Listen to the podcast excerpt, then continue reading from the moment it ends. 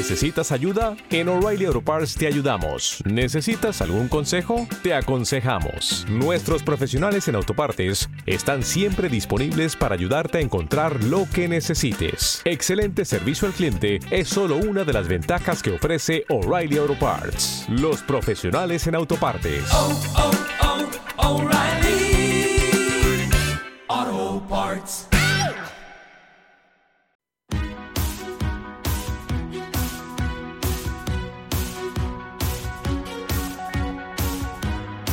En Capital Intereconomía, el consultorio de bolsa.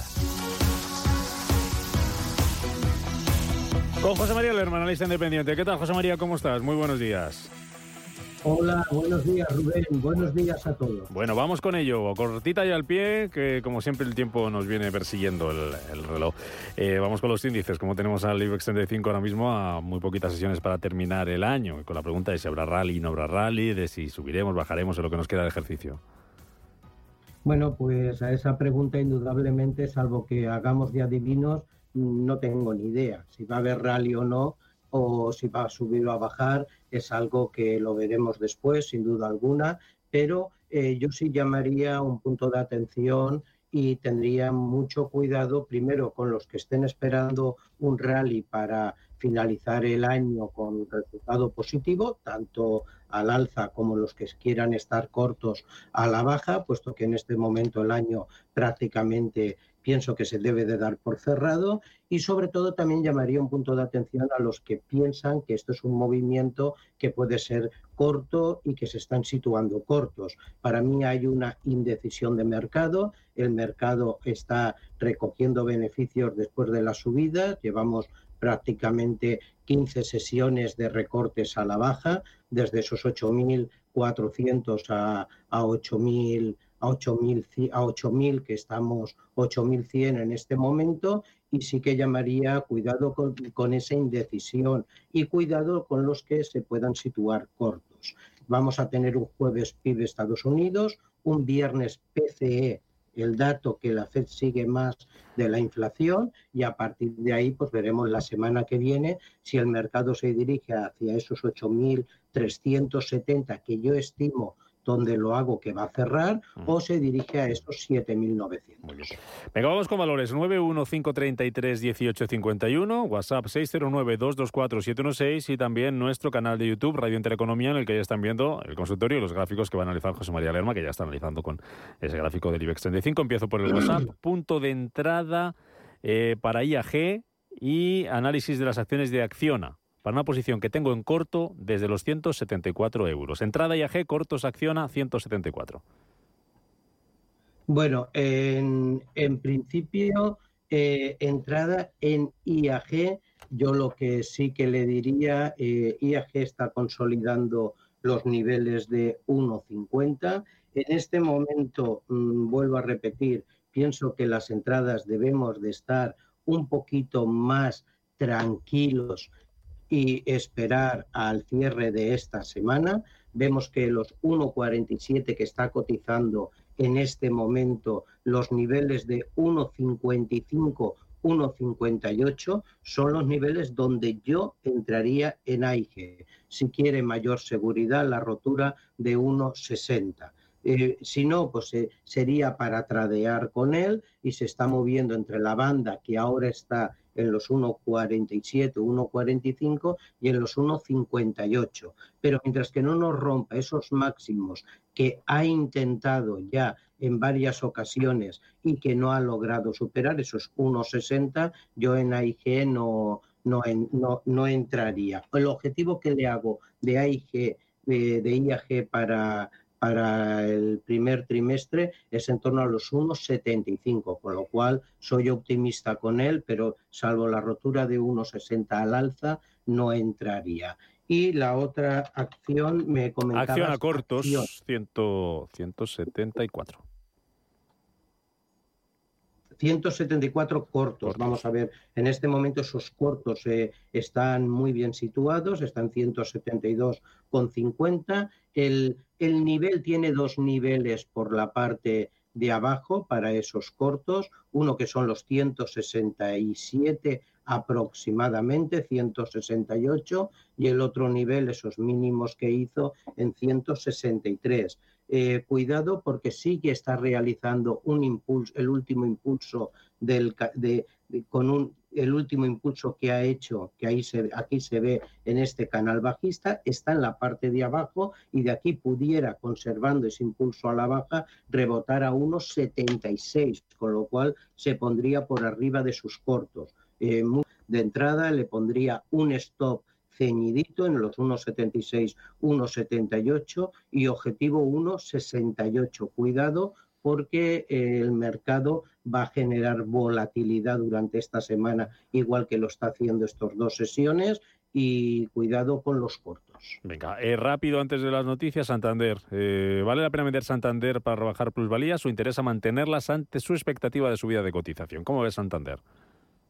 Vamos a ver, eh, aquí la contestación, Rubén Clara, es eh, si es un perfil de intradía en un plazo de especulativo muy corto, ahí podemos hacer mil operaciones a cortos y largos, ¿no? Pero eh, las entidades financieras, Santander, Sabadell, Bankinter, eh, son grandes beneficiadas en un plazo corto por la subida de tipos de interés. Luego valoraremos recesión, valoraremos eh, morosidad, pero de momento yo estaría en la banca, en las entidades financieras. Por lo tanto, solo le puedo decir que sí estaría. Y estos recortes que han tenido, pienso que son un muy buen momento para estar dentro de ellos. Está cotizando en 2,75, por arriba le hago unos objetivos de 2,88,3. Vamos a ver esos objetivos, cómo avanza este jueves y viernes y qué sucede la semana que viene. Y por la parte de abajo los 2,50. Por lo tanto, depende su perfil. Si es un riguroso de intradía, yo me, sería al margen, al menos hasta el cierre del viernes, y si es para situarnos con él con vista a enero, con vista a febrero, sí estaría dentro del vale. Venga, a la vuelta me hablo de Sabadell, que nos preguntan por una posición 79 céntimos, y de los dos nombres propios del IBEX, Logista que debutaba ayer y Unicaja que va a debutar el martes que viene. ¿Me cuentas cómo están técnicamente?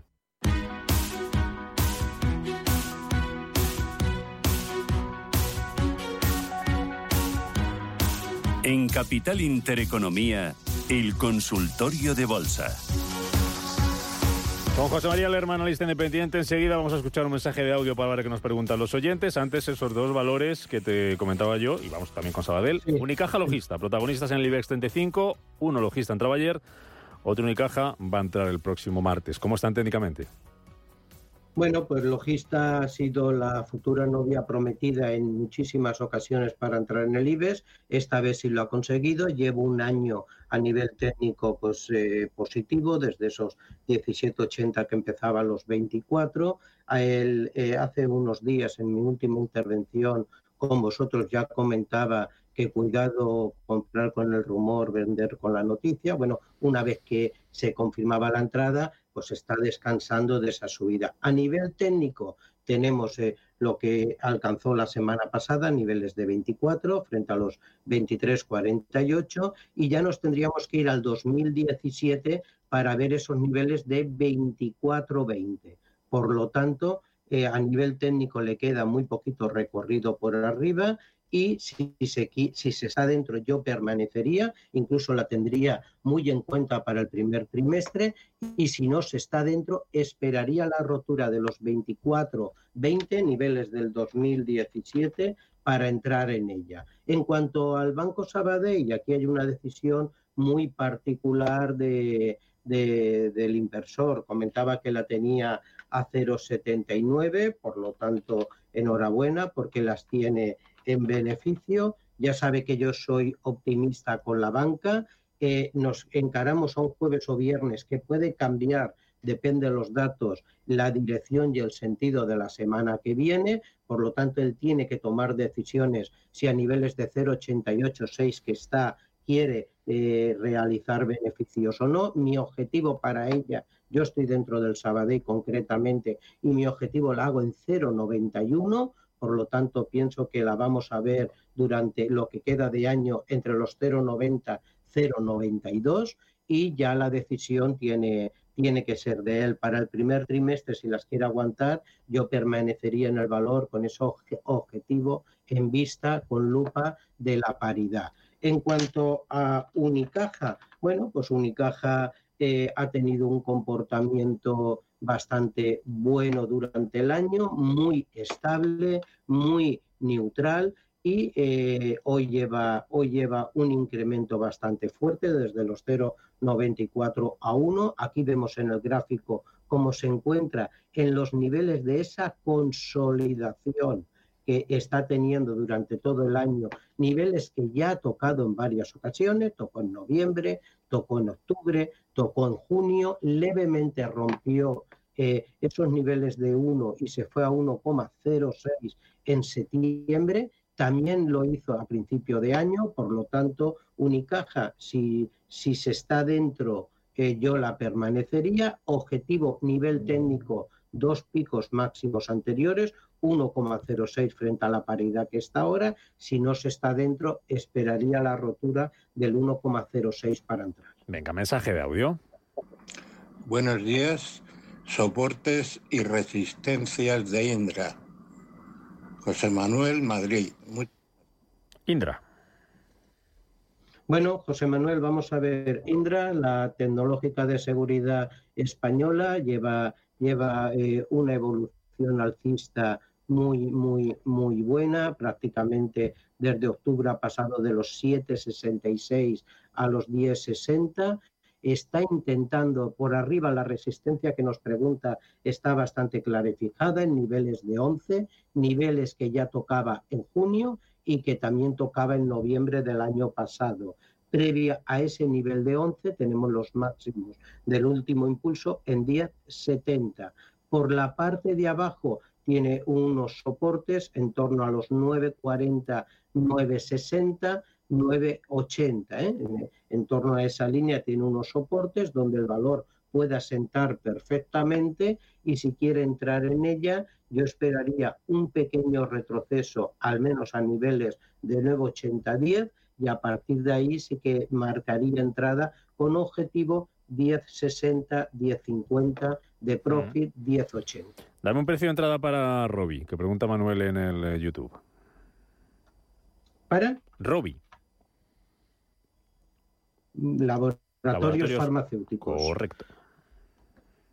Vale, eh, es que eh, Rubén, yo le puedo dar precio de entrada, pero es que el valor es totalmente bajista y cuando un valor cae como un cuchillo, no ponga la mano debajo que te puedes que te puedes cortar. Está aguantando unos soportes bastante buenos, soportes que ya está prácticamente con lo que se llama un proceso de consolidación, puesto que cuando baja estos niveles de ahora de 36 entra dinero y no la dejan caer, pero en principio yo le diría que mientras que no nos haga una vuelta eh, de este recorrido a la baja, de este canal a la baja que tiene y nos rompa al menos los 42, 42, 50 arriba, yo no entraría en el valor. Que pueda rebotar desde los 36 hasta los 42, perfectamente. De hecho, lo está, lo está haciendo, nos lo está dibujando pero yo no entraría salvo que nos rompiera los 42, 42, 50 al alza. Perfecto. Mira, consulta a través del WhatsApp.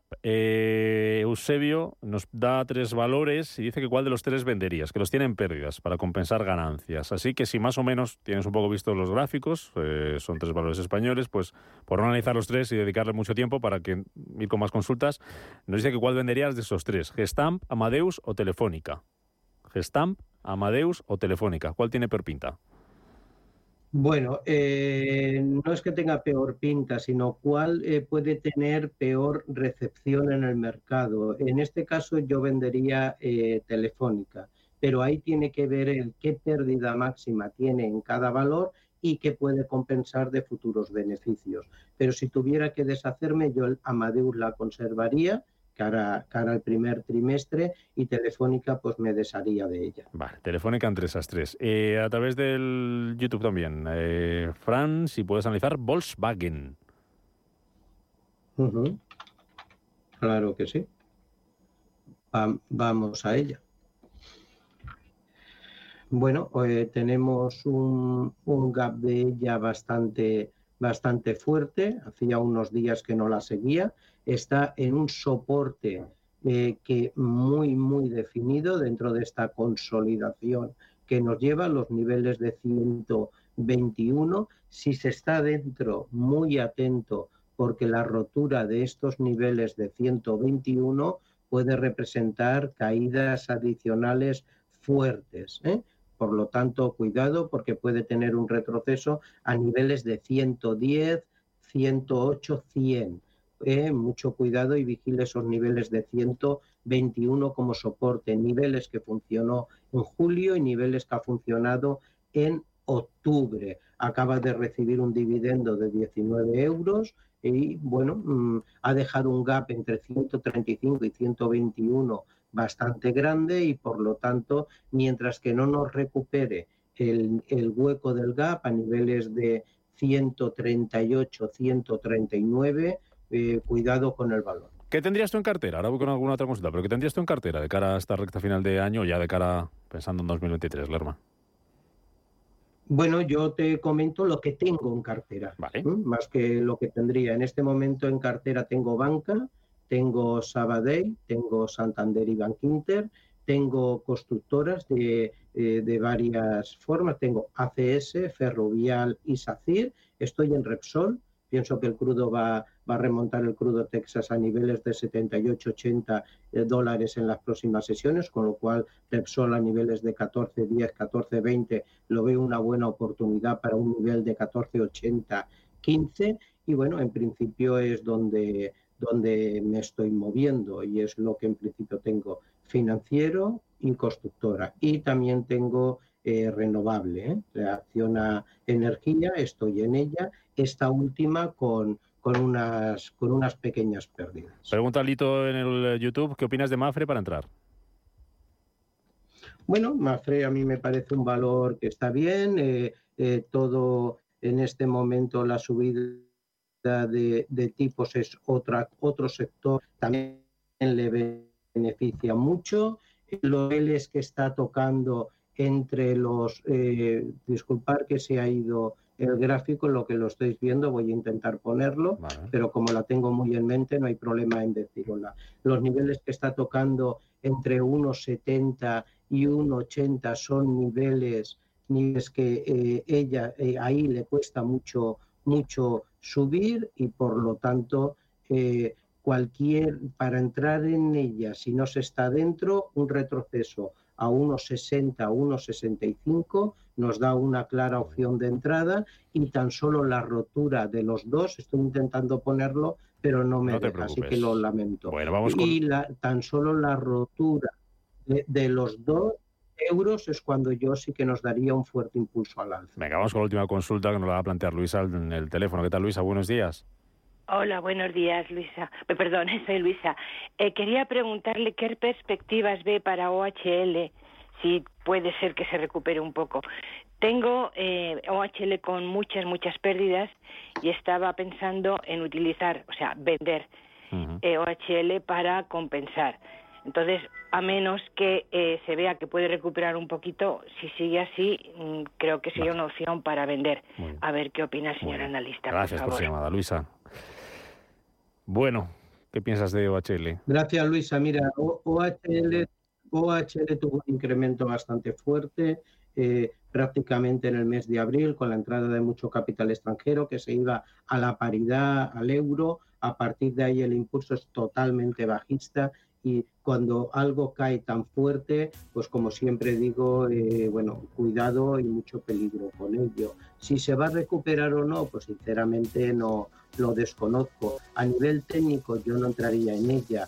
Eh, tiene continuidad bajista a niveles de 0,42 y por arriba podría tener esos 0,48. Si tiene posibilidad de deshacerla y también depende de lo que pierda, claro, Claro. pero si tiene posibilidad porque muchas veces psicológicamente nos castiga el tiempo que tenemos y el, y el, y el coste de valor de Mm. oportunidad que estamos perdiendo en otros valores. José María Lerma, gracias como siempre por acompañarnos aquí en Capital Intereconomía en este consultorio de bolsa. Feliz Navidad, que ya hablaremos después de, del fin de semana, así que pásalo muy bien. Gracias, Lerma. Cuídate mucho. Hasta la próxima. Igualmente a todos, un placer y disfruten de las fiestas.